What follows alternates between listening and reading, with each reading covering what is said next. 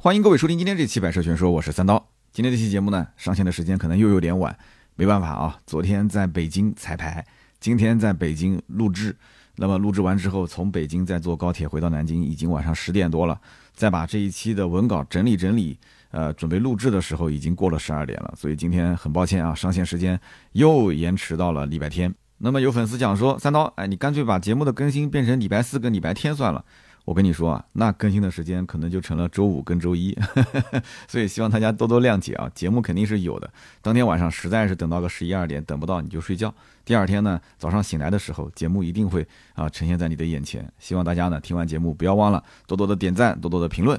那么上期节目呢，咱们聊的是全网火爆的特斯拉降价事件，一夜之间啊最高降了四万八千块钱。那么其实我也采访了身边的几位特斯拉车主啊。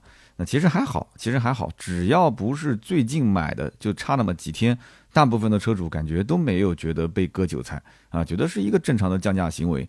那么其实，在市场上三十来万的车降个四万多块钱，这种情况真的是比较少见。那么今天我们要聊的这个丰田的 BZ 三，那跟特斯拉有什么关系呢？啊，你要知道一点啊，特斯拉的 Model 三现在的标准续航已经是啊降到了二十二万九千九。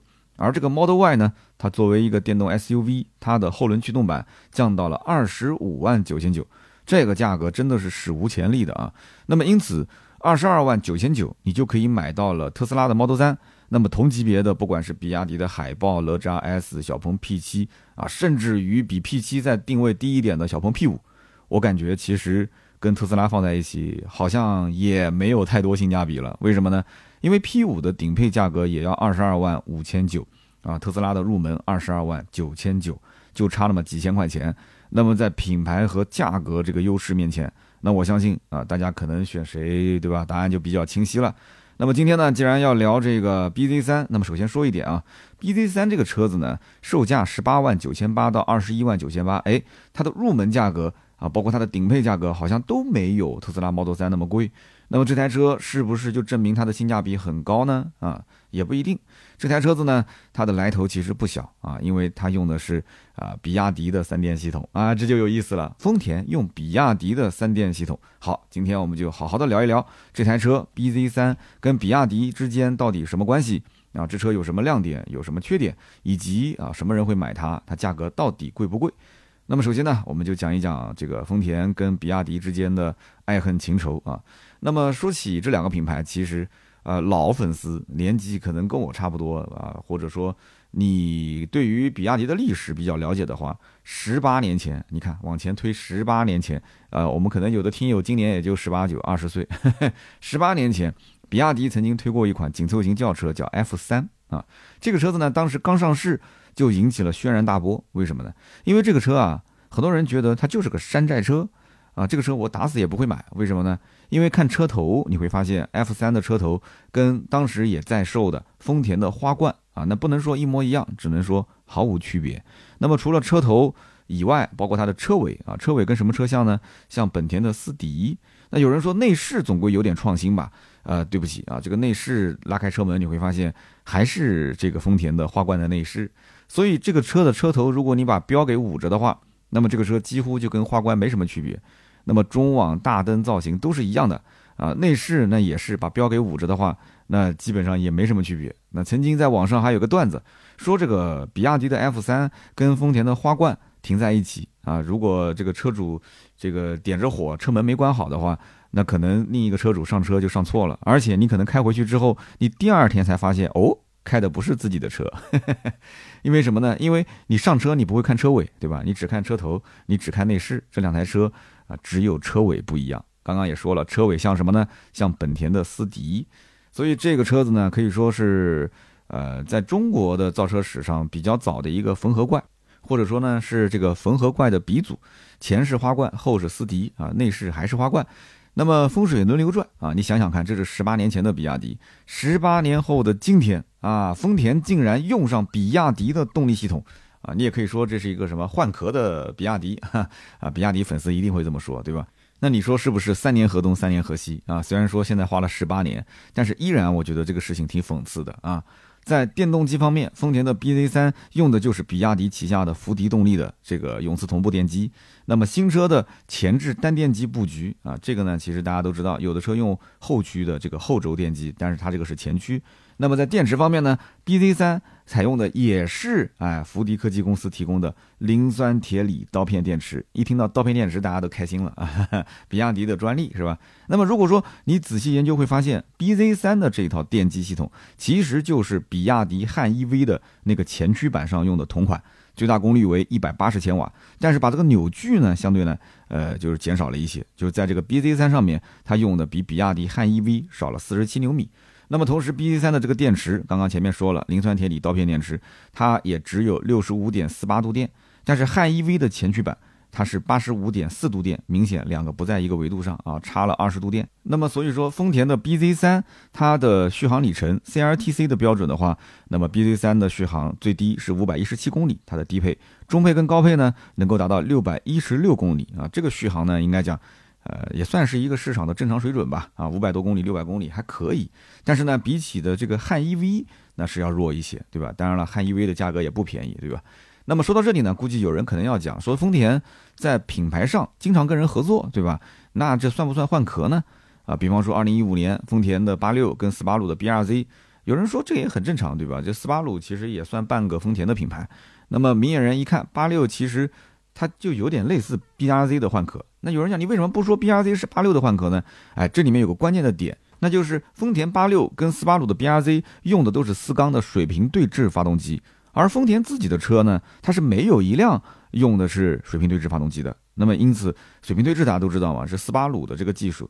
所以说啊，怎么讲呢？就你说丰田八六是斯巴鲁 B R Z 的一个换壳啊，当然了，这种说法很少啊。呃，只能说在今天这个语境里面啊，我们可以稍微这么过渡一下，对吧？斯巴鲁的翼豹 WX STI，人家就是专门做水平对置发动机出名的嘛。所以有人讲说斯巴鲁是平民版的保时捷911啊，因为市面上目前只有两个品牌做水平对置的引擎，一个就是斯巴鲁，一个就是保时捷。只不过911呢，它是后置引擎，斯巴鲁是前置的，对吧？所以说啊，这个一起研发，但是用的是斯巴鲁的引擎，核心的技术是斯巴鲁提供的。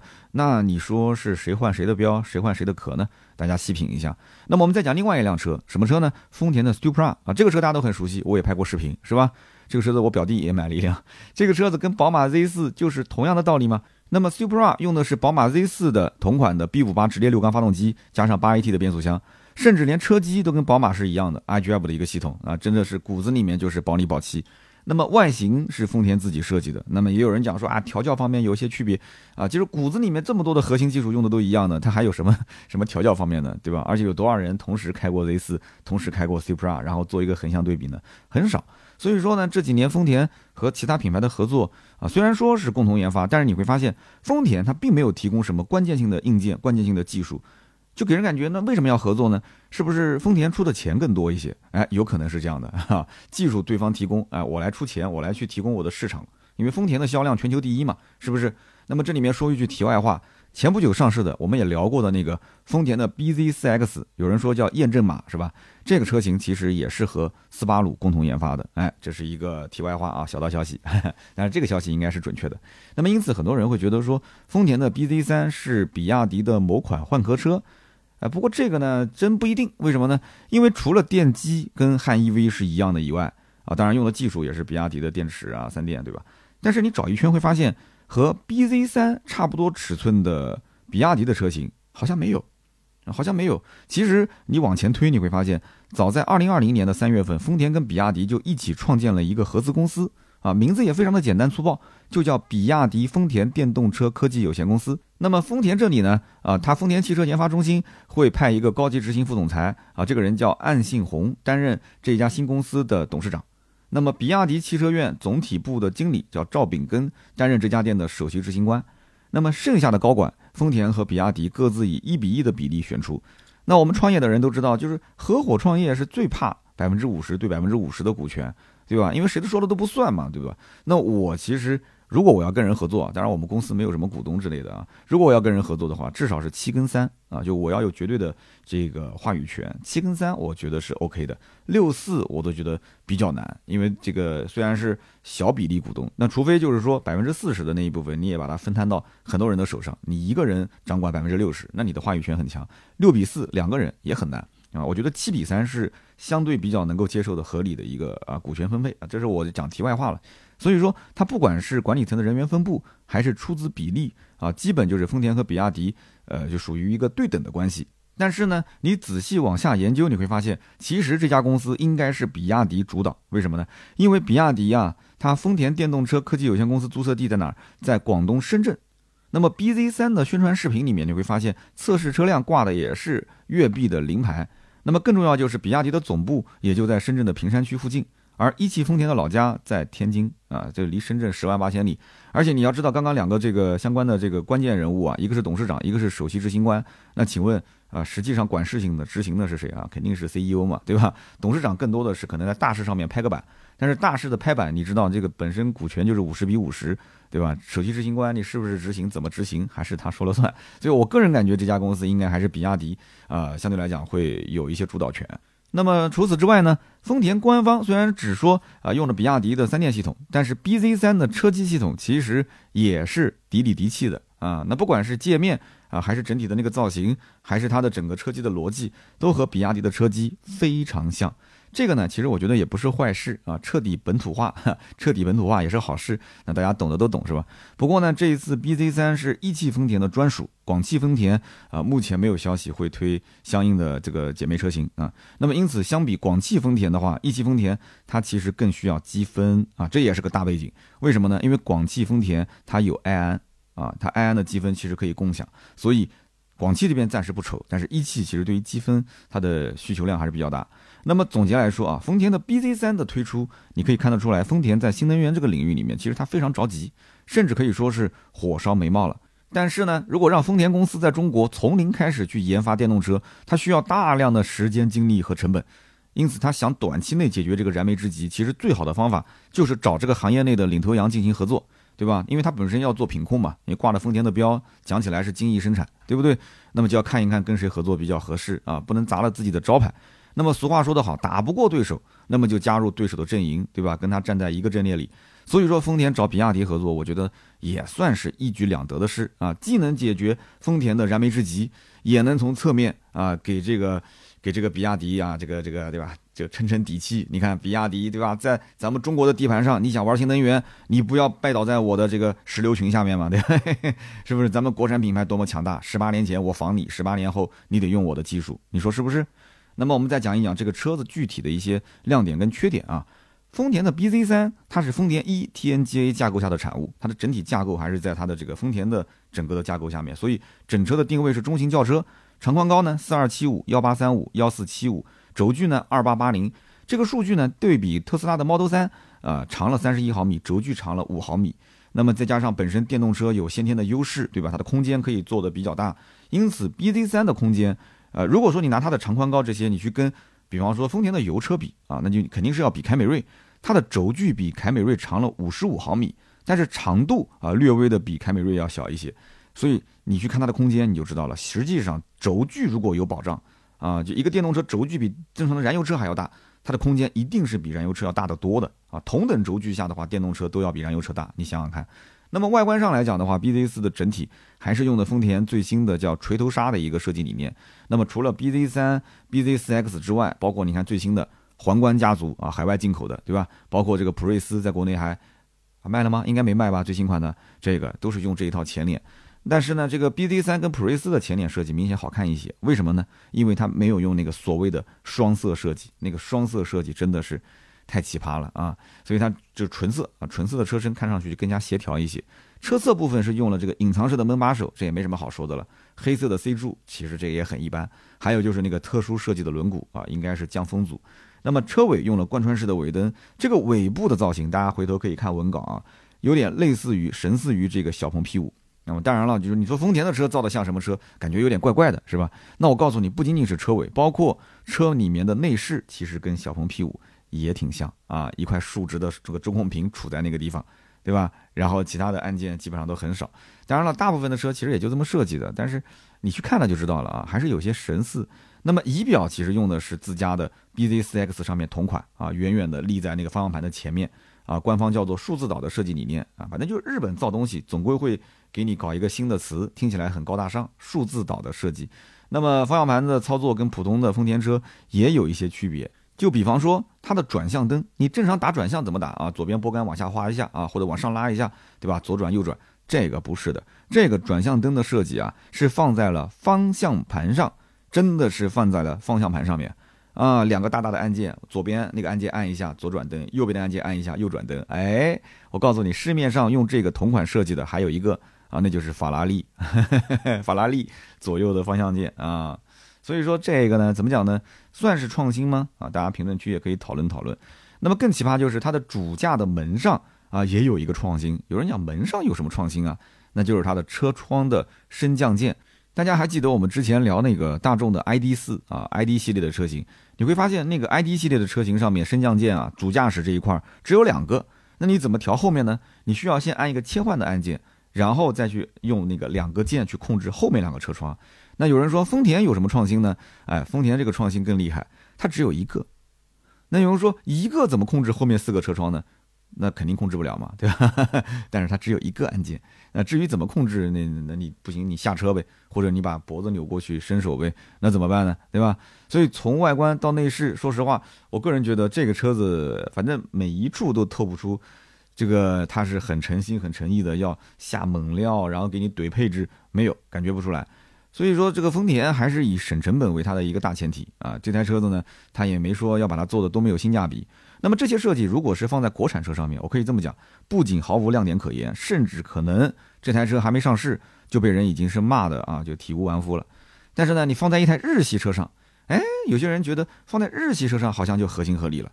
而且它的预售价才十八点九八万起步。我们刚刚说了，这个车虽然说长度比凯美瑞小一点，但轴距比凯美瑞大。而且本身是电动车，对吧？电动车它本身这个虽然单电机，但是它整体功率都比较大。开起来的话，如果有人愿意试驾，你可能会觉得比凯美瑞的动力还好啊。当然了，凯美瑞的动力本来就一塌糊涂。应该说这个车子的动力就是你上去开完之后会发现，完全是甩凯美瑞几条街，是吧？电动车嘛，就是这么一个感受。所以说，真的有人要如果买这个车，甚至可能以为它是一个什么，是一个电动款的凯美瑞，你还真别不信，真的有可能。哦，当然了，这个车子是放在一汽丰田的店里卖啊。一汽丰田应该是以为它是电动版的亚洲龙啊，因为广汽丰田才卖凯美瑞，一汽丰田的 4S 店停的是亚洲龙。那我们讲，BZ 三这个车子定价到底贵不贵？目前预售啊，这个车有三个版本，一个呢是十八点九八万的五百一十七公里续航最入门的精英 Pro，一个呢是售价二十点九八万六百一十六公里续航的长续航 Pro。还有一个呢是二十一点九八万这个定价六百一十六公里续航的长续航啊 Premium，那么低配跟中配差价两万块钱，中配跟高配差价一万块钱，在动力跟续航上面等于说是有两种啊，还还有一个低功率，刚刚我们说了个高功率的啊，一百八十千瓦，最低配的是低功率一百三十五千瓦，三百零三牛米啊，一百八十千瓦的呢最大扭矩是三百零三牛米，哎，有人说怎么扭矩是一样，功率不一样，这不很正常吗？呃，电动车跟燃油车又不一样，完全是可以调的嘛。那么在电池方面呢，它也是有两个版本。我们刚刚说的最低配它的续航里程数少一点，五百一十七，它的电池呢四十九点九二度电，中配高配六十五点二八度电啊，有两种。那么毫无疑问，我个人觉得长续航 Pro 版本肯定是卖的最好的。那目前这个详细的配置没出来，但是我相信电动车首先基础配置它肯定不会低。那么一两万的一个差价，我个人觉得不会影响客户选择中配或者说选择高配。啊，因为都已经花了二十万了，也不差这一点，是吧？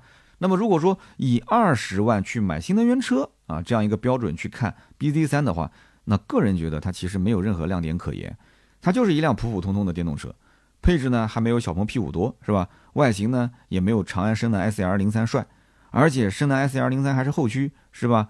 呃，整体造型啊、配置啊，你能看到其实都能吊打它。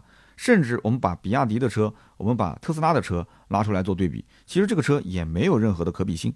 但是你不要忘了，它加上了一个丰田标，它放到了丰田的体系里面去卖的话，这意味着什么？这意味着丰田给这个车本身就做了背书，它就是丰田的车子，它又不是什么第三方品牌生产的，然后啊在丰田的品牌里面卖，挂的不是丰田标。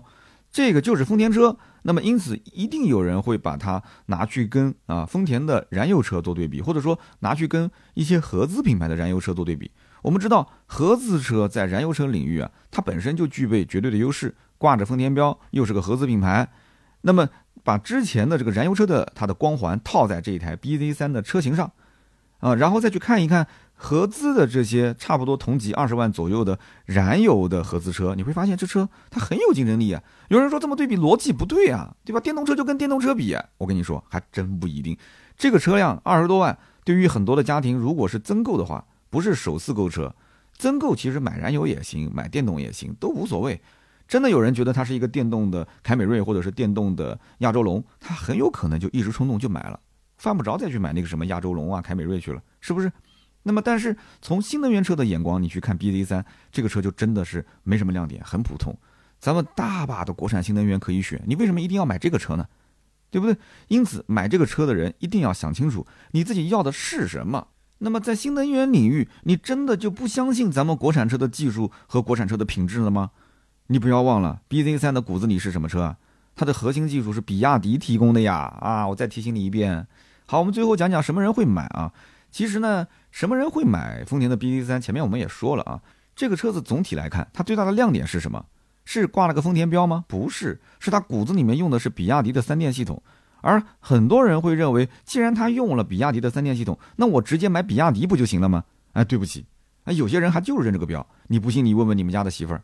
很多的女生她就是不愿意买比亚迪。那如果一个男生他特别认比亚迪的这套系统，但是家里的老婆或者是爹妈他就是不认比亚迪这个品牌，那我有没有什么退而求其次的选择呢？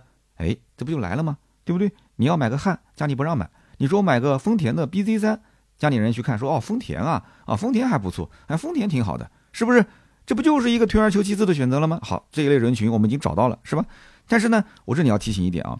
比亚迪的首任车主可以享受电池组啊不限里程、不限年限的一个质保政策，但是丰田虽然说用的是它比亚迪提供的同款，它只能享受十年二十万公里的这样的一个质保政策。哎，这就有点意思了啊！难道说这个丰田跟比亚迪拿货的时候啊，把这个质保周期缩短一点，这个供货价格就便宜了吗？降低成本吗？那么况且它的价格其实没有比啊比亚迪的汉 EV 便宜多少。啊，也有这种互相之间可以平替的可能，对吧？所以说，我觉得有的人可能觉得，我如果能接受比亚迪的品牌，那我不如买汉 EV 了，配置更高，空间更大，续航更长，是不是？那么包括这一次特斯拉的降价，其实也是对像丰田 bz 三这种车型造成了不小的冲击，因为都是纯电轿车，价位也都差不多啊。bz 三哪怕就是中配，可能说比 Model 三稍微便宜个两万块钱，那你说都已经花到这个价了，啊，多花两万块钱从 bz 三升级成 Model 三。那你愿意不愿意？我相信大部分人还是愿意的，是吧？但是你要说 B Z 三真的没人买吗？那也不会。你要知道，首先一点，丰田的啊，在中国基数啊，这个客户啊，太多太多了，真的是太多，数不清了都已经。那么丰田的燃油车销量一直不错，还在不停的增加，它几乎没有滞销车型，所以很多这些老的燃油车啊，丰田车主再换车，很多人是丰田换丰田，真的是这样。那么他到了 4S 店想要置换。他看到了这么一款车，他本来就预算在二十万、二十多万，对吧？他想增购凯美瑞，想增购亚洲龙，现在到店里面看着这么一款啊，摆着的新车，价格合适，设计不错，动力也还行啊，空间也不小啊，只不过是电动。那他们家又有个充电桩，销售如果专业强一点，跟他说你装个充电桩怎么开都香，对吧？很有可能这客户就这么心动的话，就刷卡把车提了。那么也许他提车很久之后。他可能才从那些啊相对比较懂车的一些朋友口中得知啊，原来这个车骨子里面用的是比亚迪的技术啊。可是那又怎样呢？对吧？生米都已经煮成熟饭了。还是那句话，如果以新能源的眼光去看 B D 三，这个车真的很普通，不推荐购买。但是如果你以啊合资车、日系车的标准去看它，你甚至还会觉得说这个车挺有性价比，就是这么神奇。好的，那么以上呢就是本期关于丰田 BZ3 这个车型我的一些分享，感谢大家的收听。如果说有什么想跟我交流的，欢迎在评论区留言，转评赞是对我最大的支持。会在每期节目的留言区抽取三位，赠送价值一百六十八元的芥末绿燃油添加剂一瓶。那么下面呢是关于身边事环节啊。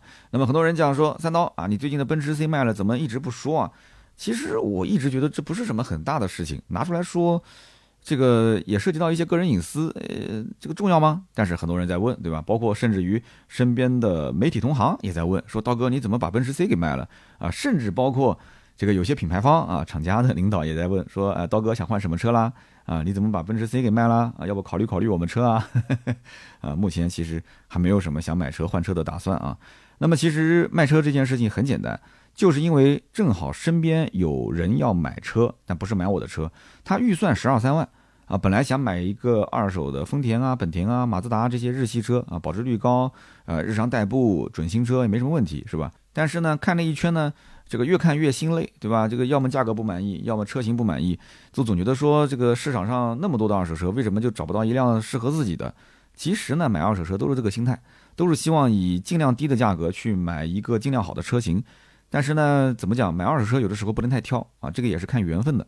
那么当时呢，我就随口这么一说，我说你花个十二三万去买这些车，你不如直接把我的奔驰 C 买了算了，对吧？我的车你也知根知底的。二零一五年虽然说这个门槛被水小泡了一下，我将来如果要卖这个车，其实也要跟下家去解释。那这么一解释的话，其实就成了他一个砍价的把柄嘛，对吧？那他具体怎么砍，我也不是很清楚，所以我心里没有底。而且最关键的就是我没有那么多的时间。那有人讲说你没有时间，你直接把车放到上路子里面去卖不就行了吗？对不起啊，我们上路子二手车行是不卖涉水的车辆的。哪怕我当时只是很轻微的地毯被淹了一点，但是我们仍然要跟下家去说。但是呢，我们这个店呢，主要就是做市面上啊，就是最精品的那一部分车型啊，可能就百 百分之十、百分之二十的那部分精品车，只是可能表面的覆盖件做一些漆，这个能接受。但是如果涉及到涉水，那一定是转给同行去卖，我自己是不会卖的。那么这样一来的话，我不能因为我这么一辆车去破坏了整个店的规矩啊，放到那一堆的库存里面去卖啊。销售一听说是啊三刀的车啊，大家都帮我去推，然后尽量帮我卖个高价。那卖个高价我就开心了吗？其实不一定是好事。卖个高价，结果下家虽然说也知道这个车涉水啊，也愿意花这个价格去买，但是买回去之后，他一旦知道有别人的正常的车辆卖的价格比你便宜，或者说这台车将来要是开出一点什么问题了，再反过头来去维权，其实损失的还是我们店，还是我们的品牌口碑，还是我自己。所以本身其实说实话也没多少钱，因此我之前就在想，如果身边谁想想要，对吧？这台车你拿去没问题。这个车子当年涉水是二零一六年，到今年是二零二二年，六年时间，该出问题早出问题了，对不对？这么多年来，说实话，除了早期买的时候出那么一些问题，到后来它反而没怎么出问题了。当然了，我平时开的也比较少，这也是一方面。那么同时呢，呃，买车的哥们儿也是有顾虑，对吧？就是说将来的保养啊、维修啊这些费用怎么办？我说呢，有我在，你还慌什么呢？对不对？这个奔驰专修 DT 级的维修技师都是我兄弟，然后本身店也是我兄弟开的，我的车平时到那边保养。呃，我们不说不要钱吧，那个钱反正就是低到，就是几乎我都不好意思给，那就大概这么个概念。那同样我打个招呼，又是我的车，他都认识，只不过换个车牌，那你说还能多收钱吗？我以前也不是去没保养过，关键问题是这台车子不需要去修理厂保养，为什么呢？因为这台车每一年续保的时候啊，4S 店都会赠送保养，因为很内卷，大家都在抢业务嘛。因为你在这一家奔驰 4S 店买了他的保险，同时在他们家他送你保养嘛，那你去保养，将来大概率的话，这台车如果出了事故，肯定是去这家店维修。也就是说，他不是要挣你保险的钱，他可以把保险返利全部退给你，但是呢，他要赌一把，就是将来你的事故维修的产值，那这里面的利润可就高了，那远比卖保险的利润高。啊所以大家千万不要以为 4S 店的这个续保的费用高，4S 店打电话过来问，哎，你是不是要续保了？你说啊，不不不用烦我，挂了。其实不要这样，你问问，你说不定有惊喜。为什么？因为 4S 店每一年，呃，拉动续保的这个 KPI 指标非常高，这个指标压下去之后，他们保险部门的人也会想尽一切办法把客户留在自己店里面买，啊，所以他给的这个返利非常高，甚至于是亏钱。真的，你不要不相信，跟外面的这些，呃，我们讲保险代理的话，其实是有区别的。保险代理只能是拿真金白银去返他的这个返点，但是 4S 店可以不用钱，他可以用保养。保养，你想奔驰的保养，小保就要一千多，大保都两千多，就是 A B 保嘛。他用一个大保两千多抵给你，你本身保险费用一共才三四千块钱。你像我上次去保养，这个不就是 B 保吗？对不对？那这个 B 保就是他送的，我本身保险就三千多，你怎么算？外面返个五百，返个六百都不可能跟奔驰店的这个这个返点或者说是这个送保养来的那个。那奔驰的这个 B 保的成本是多少呢？那只有他自己知道了，对吧？它成本本身就不高。甚至于你脸皮再厚一点，你可以跟大家再要啊，你可以要个什么奔驰车模啊，再要个奔驰的雨伞啊。你甚至到店去去续保的话，你直接去精品店里面，你就就点呗，就这个我要，水壶我也要，那个我也要啊。当然这个也太夸张了，就有的时候想想，对吧？你说上次我记得最最有意思的有一年我续保的时候，除了送了我一个保养，甚至还要送我自行车。我说算了，我不要了，这个太夸张了。你说你到时候你我说你批不批条子啊？这个还是要领导批条子。我说领导也认识我，到时候一看说三刀这个人怎么这么吼？啊，拿了我们的保养，又拿了我的自行车。我说，我想从奔驰拿一辆自行车出来，其实很简单的事情。但是你通过我买保养去拿奔驰自行车，那这个就有点难看了。我说，那就不要了，对吧？就这个东西都很有很多操作的空间在里面。但是呢，就怎么说呢？人情世故啊，大家适可而止就可以了啊，不用那么夸张。那么我我就这么随口一说，他就把我车给买了。那大家肯定很关心啊，买了多少钱？其实说白了，我刚刚讲了，他预算就十二三万，那你说我能开多少钱呢？对吧？这个车大概有这么个价格，具体细节也不用说多说啊，因为都是熟人，对吧？那么这个价格肯定是比市面上的价格要低很多，你可以去搜嘛，对吧？一五一六年奔驰 C 卖多少钱？那么这个价格呢？那么他也满意，我也满意，大家呢，我是省时间省事，他呢也是啊，知根知底，价格呢也比市面上便宜。这台车子还有半年多的一个商业保险，还有一次必保，我的车辆还有一次必保啊，是免费赠送的，这个在系统里面是 4S 店的，然后同时还有一次 4S 店的免费做漆。啊，那当然了，其实这个除了明面上的，还有一些其他的，对吧？这个我都能操作的空间，所以有的时候就是这样，就是你买我的东西啊，大家都是熟人，很多事情其实这条线搭上了之后，那都好说，对吧？那么有的时候呢，我金牛座的这个性格呢，在买小东西的时候纠结半天，就像那个微博上很多人调侃说，你买一个手机几千块钱，都看了一年了，你都还在那边纠结，就刚买买小东西很小气，但是大的东西呢？有的时候呢，反而不会太多的比来比去，不纠结，对吧？该卖就卖，该买就买，对吧？我之前买奔驰的时候，很多人对吧，也是，哎，你怎么突然就把车买回来了？我节目里面没怎么聊。然后我买那个威马的时候，很多人都莫名其妙说，哎，你怎么提了个电动车？什么是威马啊？就是这个牌子。那么到现在也有很多人好奇，是吧？啊，这个威马也有很多故事。我跟你说，最近找一个机会跟大家好好的聊一聊。那么怎么讲呢？这就是性格。那我的性格呢，其实就是我看不惯一样东西一直闲置在那个地方。就不管它是贵的还是便宜的，如果说闲置的时间很长，我就想要把它给卖掉。这台奔驰 C 想卖掉，已经这个心思动了很久了。只不过呢，这个怎么讲呢？一个是有感情，确实啊，每天回到家里停威马的时候，隔壁车位就是我的这个奔驰 C，看一看啊，有时摸一摸，脏的呢，我虽然不开，但是脏了呢，我有时候会去洗一洗。虽然我知道洗完之后放回来它还是落灰，但是呢，就怎么讲呢？它像是个朋友啊，老朋友。那么现在这台车呢，过户给了我的身边人。说实话，如果我真的想用啊，我一个电话，那肯定能把车再调回来，自己再开开。那么这台车子呢，平时也都能见得到。那么因此，我觉得不是那种感情直接割裂掉，而是呢，它慢慢的可能会一点一点变淡啊。现在其实我现在想想这台车，我还是挺有感情的。以前经常回家看到这个车啊，反正现在看不到了，对吧？这个车位是空的。讲到车位也是一个很有意思的故事，改天也可以讲一讲。我们小区是极其缺车位。啊，这个车位是怎么处理的，也是一个很有意思的故事，一个威马的故事，一个呃车位的故事，又是两期身边事了，对吧？你别说我划水，真的每个故事都能聊很久。那么今天既然讲这个奔驰 C 卖掉的事情呢，我们就把这故事稍微再讲的延延展一点啊。其实从威马买回来的那一天起，二零一九年这台奔驰 C 基本上就是属于长期落灰的状态。原本是想给媳妇儿开，让她代步用，但是媳妇儿呢早晚高峰她觉得开车不方便啊，早高峰晚高峰这个堵车。那么家门口呢有地铁，所以他呢上班的地方也是地铁站一出来，头一台就是他们这个单位的写字楼，所以说就这么近。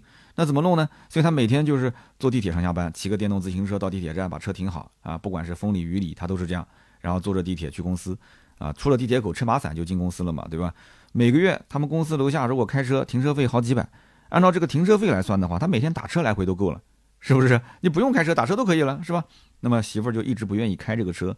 那么周末偶尔，我实在觉得这个车停了可能有一个月了，三四周都没点火，我总得开一下，我才会把它车开出去。或者说，可能媳妇儿上了我的威马，说：“哎呦，这个威马有味道啊！”我之前也说过，或者说坐威马晕车啊，我实在不想坐，那我一般都是背个包，里面两把钥匙。那这个车你不开，那我们就换那辆车，对吧？那我家孩子就特别愿意坐威马，我还是那句话，为什么？因为他要看动画片，上威马有动画片看。上车手机肯定不给，那车上也没有什么能看视频的地方，所以说他就特别不愿意坐那个奔驰。那这台车子一年才开多少？一年才开三千多公里啊！你想想看，从一九年开始到现在二零二三年了，一年才开三千来公里。那每一年的保险你正常还是要交，虽然说续保现在很便宜了，三千多四千多块钱，那么停车费你也得正常交，是吧？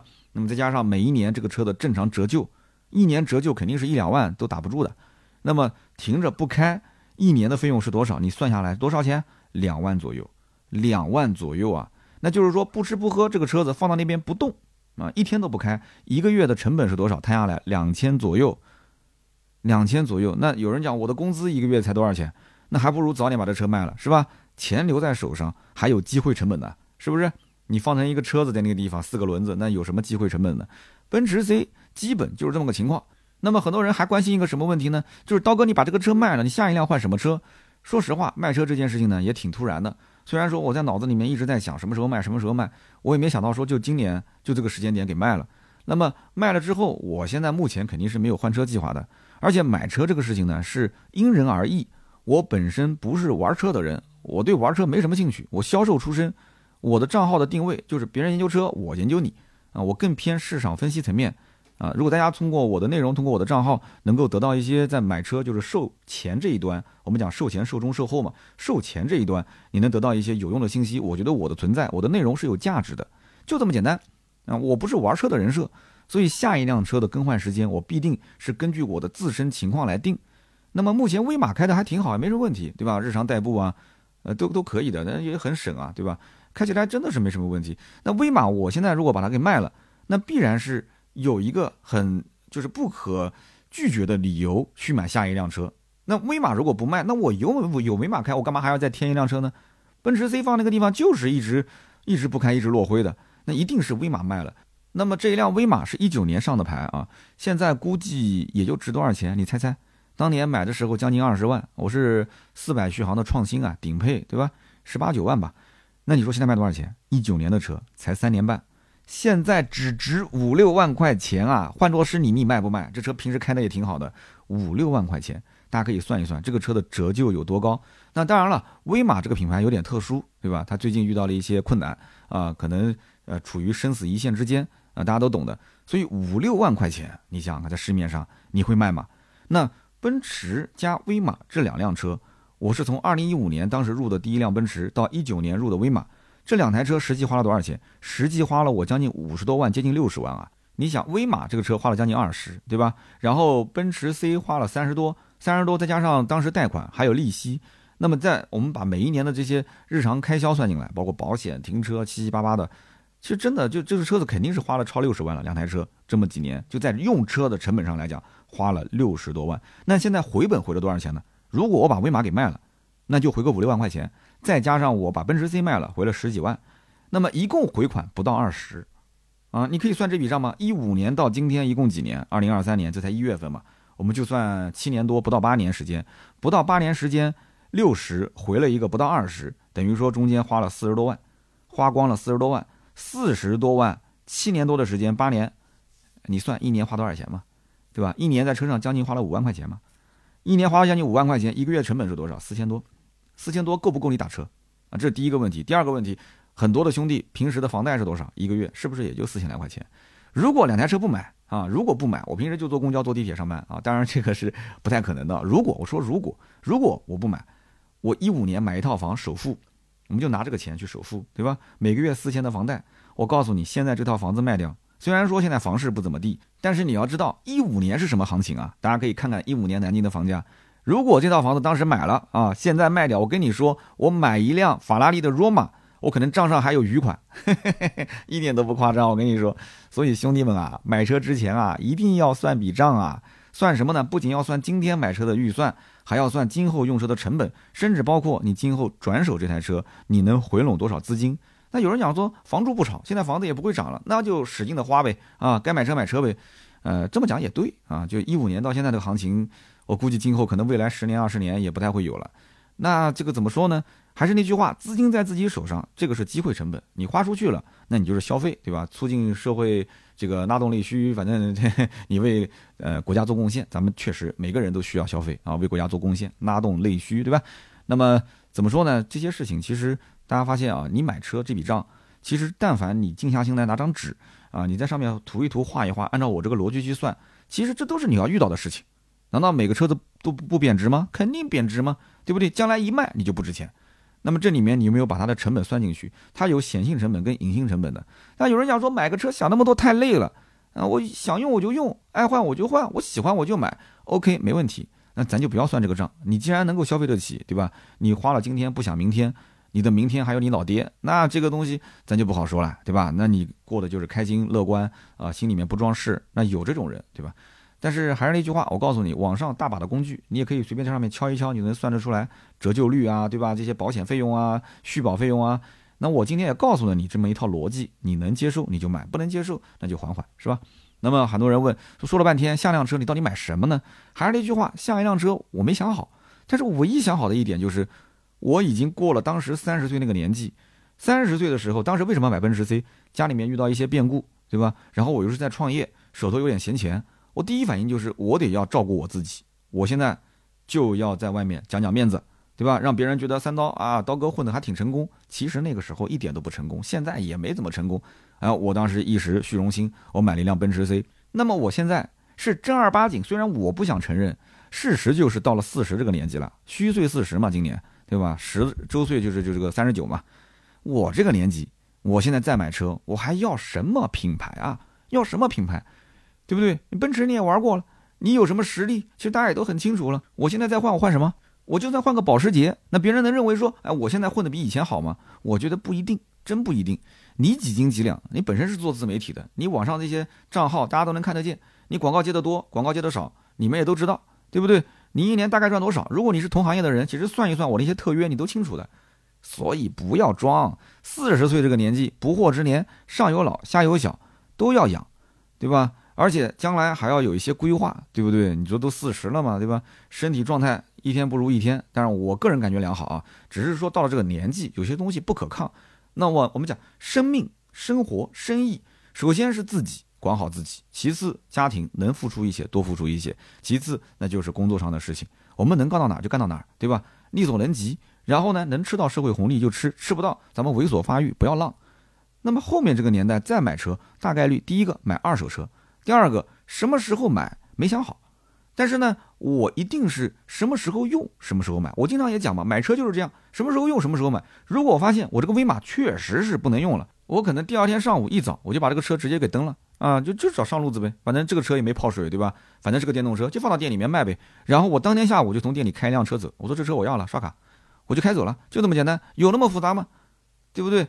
那么我今后最大的问题是哪？是我现在都不知道住哪儿，对吧？我们家孩子，我我跟大家也是很交心的在聊天。我们家孩子马上初中，他去哪上，我都不知道，这位置都没定。那那个时候，如果我们一家搬到了一个地方，住的又比就是现在，我现在离公司才才三点三点五点几公里吧，我都没算，就来回可能一天都不到十公里。将来我住的地方，如果离公司啊二十多公里、三十公里。那首先距离就远了，其次车位它能不能装充电桩，这都难说。它装不了充电桩，我这威马怎么充电呢？那我到时候能不能解决充电的问题？解决不了，我肯定要把它蹬了。蹬了之后买什么？那我可能就考虑，要么就燃油，要么就是混动。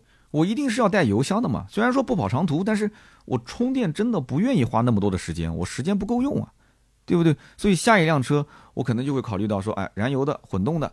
如果是啊，车位装不了充电桩，如果能装充电桩，那威马再战三年啊，继续开啊，对不对？那如果能装充电桩，威马也开不了，那我再换个纯电啊，反正我也能装装充电桩。这三年结束了，我大概率肯定是啊，搬回到我的这个原有住房，或者说我可能就改善了嘛。那改善的我自己买的房子，我肯定是一定要有车位、有充电桩的。这个我电动车也都能解决，是不是？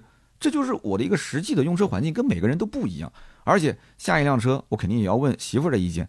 因为住的地方远了嘛，现在这个位置啊，地铁也方便，对吧？然后我我上班公司也方便。那我媳妇儿他不用车，那下面一个地方住，那很有可能这个环境它没有什么地铁，对不对？那媳妇儿上班说，那老公啊，我也要开车，那我们俩就要考虑是我们俩共用一辆车，还是说这个我们一人买一辆，对吧？一人买一辆，那停车如果那需要解决，那得解决啊，对吧？那有些事情你该花钱还是得花钱，那就是两台。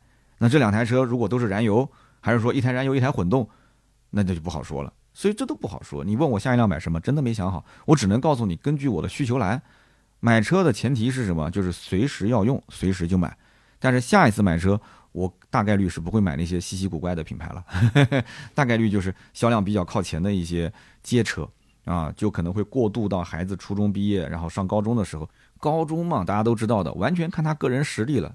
能学得进去，能考得上好学校的，那将来那说九八五二幺幺，那我们真的是祖上的这个冒青烟啊，我肯定要去拜一拜。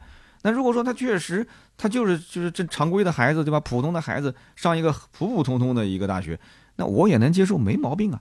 只要有大学能上就行了。初中为什么要努力？就是怕在上高中这个阶段被分流分分掉啊，就就就我你懂的。但真的要如果走到那一步分流分掉，我们也不会说不爱他，对吧？那这个孩子将来，我只能告诉他，你可能以后的成长的路径啊，就是相对来讲会比别人稍微曲折一些啊，因为起点确实就低了一些。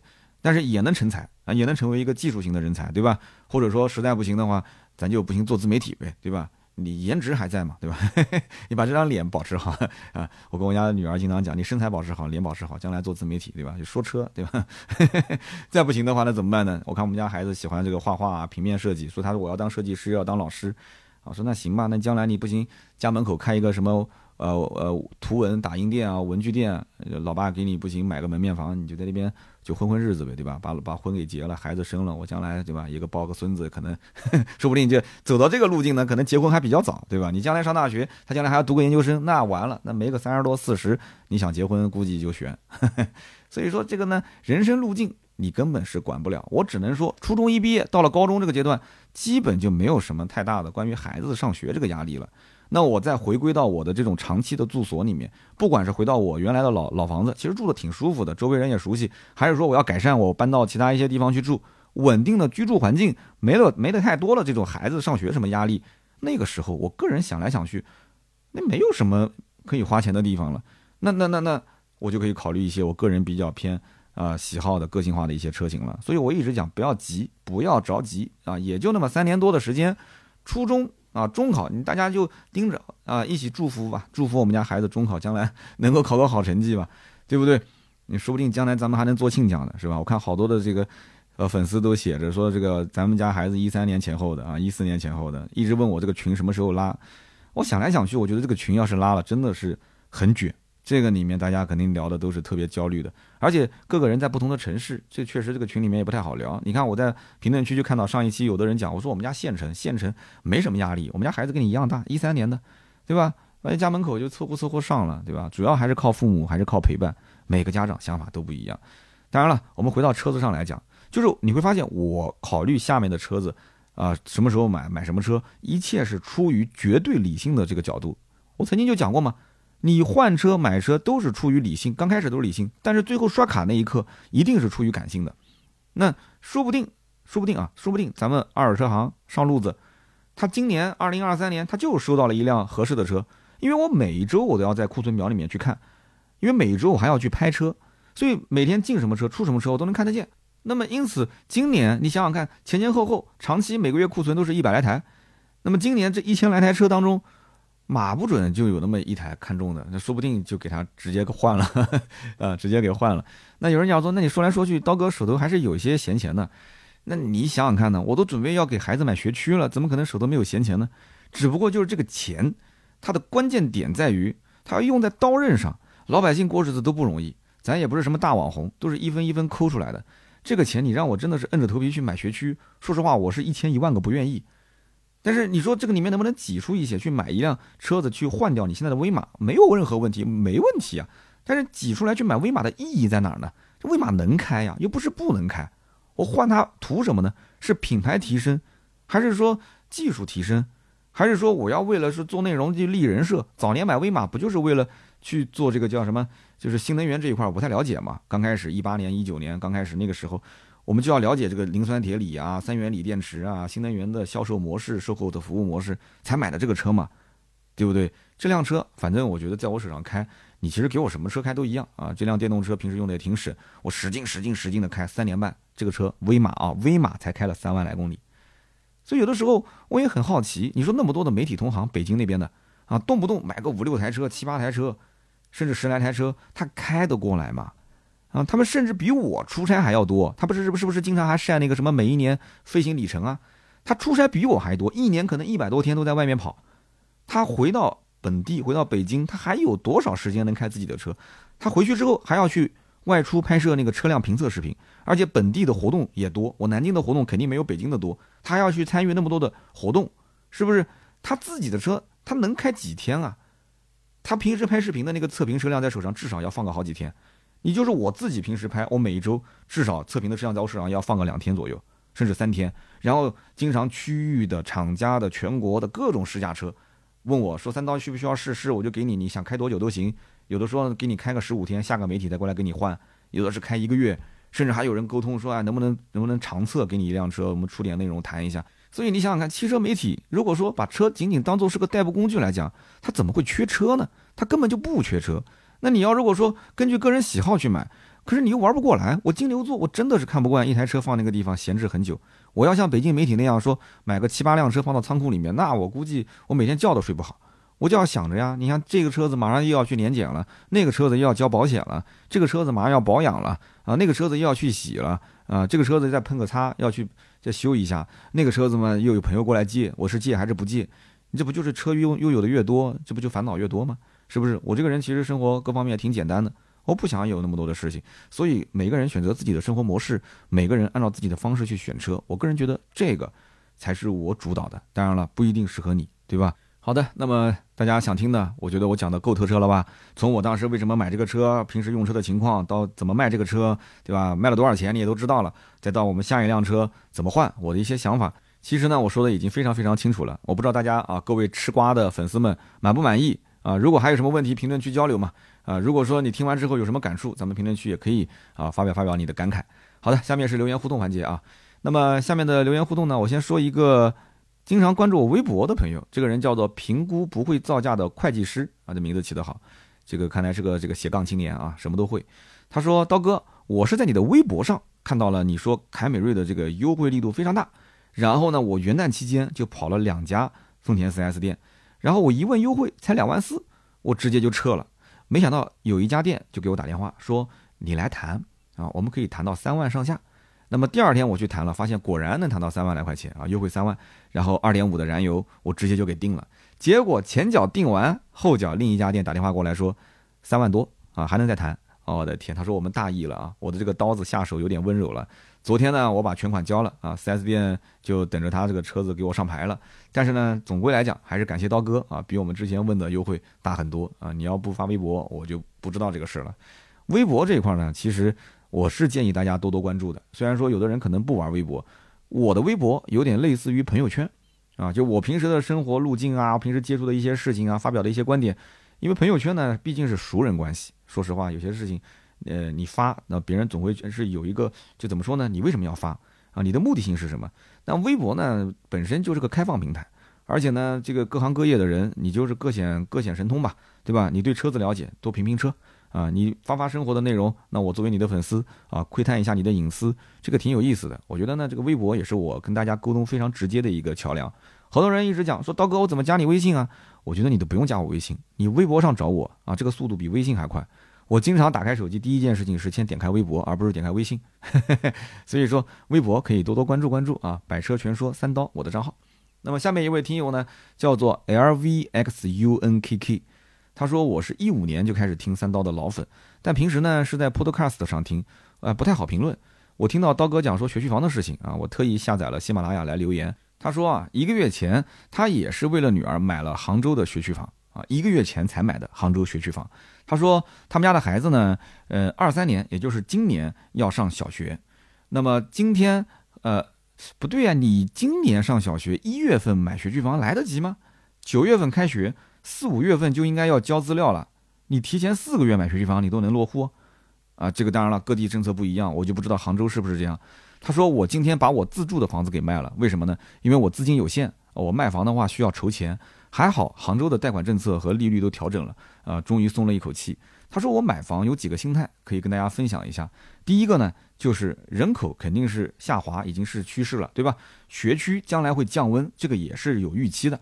那么对于顶流的学区房影响肯定呢会相对慢一些啊，南京跟杭州都是属于一些二线城市，那么顶流学区它的整体的刚需还是非常强的。为什么呢？因为供应量太小，而学生太多。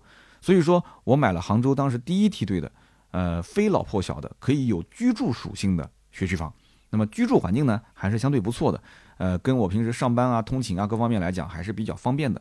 所以呢，这是我的第一个观点。第二个呢，他说我跟刀哥你想的一样。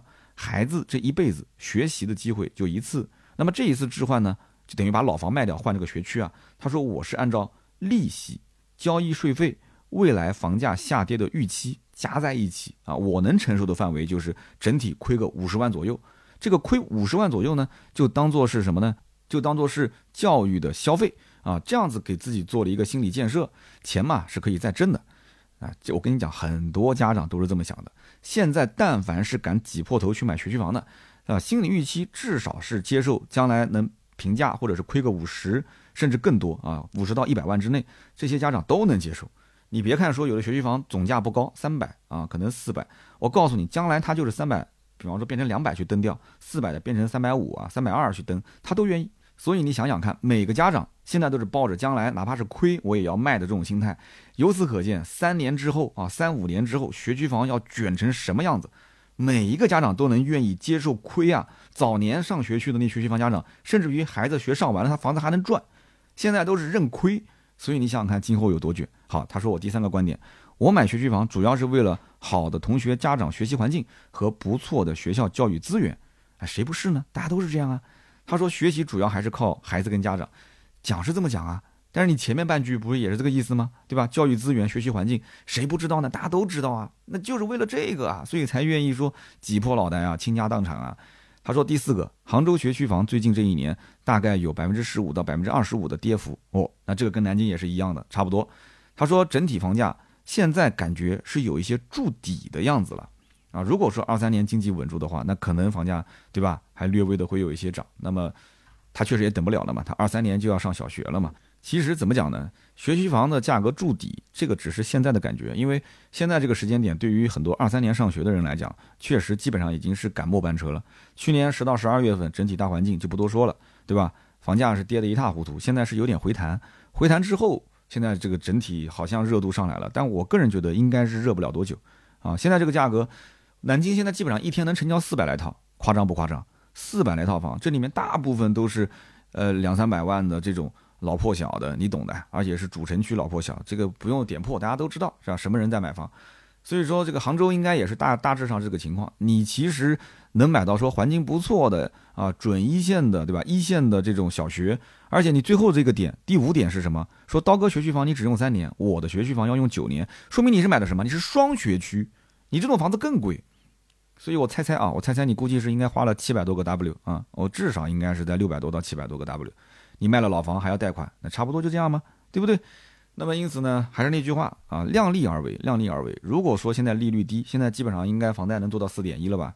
利率低卖了房，你的杠杆啊没有去叠加之前的一些呃老的贷款的话，你还能接受。你要如果说把杠杆放的特别大，我告诉你，真的非常麻烦。现在整个的资金流真的你要你要自己算好啊，未来的预期各方面。一定不能说杠杆压的顶顶的，压到极限，要给自己一点弹性的空间，好吧？就聊那么多。那么下面一位听友叫永远的八十一分，啊，这个名字起得好，为什么叫八十一分呢？他说：“刀哥你好啊，我听你节目三年多了啊，每一期都听，但是呢，我是第一次留言。嗨，他说我说来真的是惭愧啊，今天呢，呃，我也是给周围人分享了莱特定律，呃，是西奥多莱特在一九三六年提出的一个经典理论。”论述的就是这个制造业产品累计产量与成本的关系，我听不太懂，听不太懂。他说这个呢，其实在特斯拉上是有应用的。那么根据这个理论推算，下一次销量累计翻倍的时间，这个时间点大概是在二零二三年末到二零二四年初，这个成本较二零二一年大概可以继续下降百分之二十三左右。哦哟，推的这么准吗？来，兄弟们啊，这个叫永远的八十一分，是他说的啊。二三年末到二四年初，特斯拉可能会有下一轮的降价，百分之二十三左右的成本降幅啊。如果按照特斯拉成本降了，那么它的这个价格就降。那你的预测不就是这么个概念吗？但是我总归在想，这个里面是个很复杂的供应链体系啊。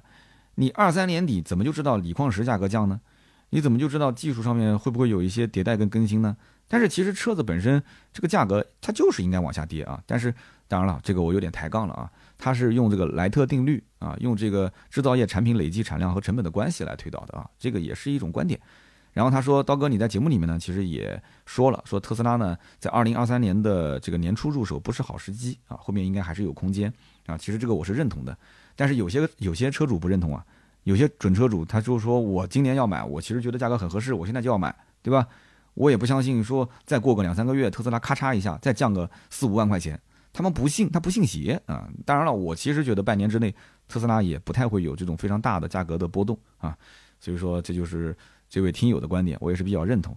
然后他也说了，他说上期节目的这个留言互动啊，有一条留言很感动，应该就是那个体育生，然后后来是转行做二手车的车商。然后这个哥们儿呢，咱们也加了微信了。然后加了微信之后呢，跟他聊了一下，我说啊你在哪儿啊？我以为在北京，他说在哈尔滨啊。我说哈尔滨改天有机会一起吃饺子，对吧？你带我去吃个正宗的哈尔滨水饺。他说没问题呀。我说然后再配上这个哈尔滨红肠，他说我明天就给你寄啊。我说别别别别别，咱们刚开始认识啊，别那么客气，你直接给我寄哈尔滨红肠，这个感觉好像就。啊，有点占人便宜啊！他说你跟我熟悉就知道我是什么人了。我说没没关系，有机会一定有机会，哈尔滨肯定会来啊！来了咱们吃好喝好，呃聊好就行了。其实交个朋友就那么简单，对吧？多个朋友多一条路嘛。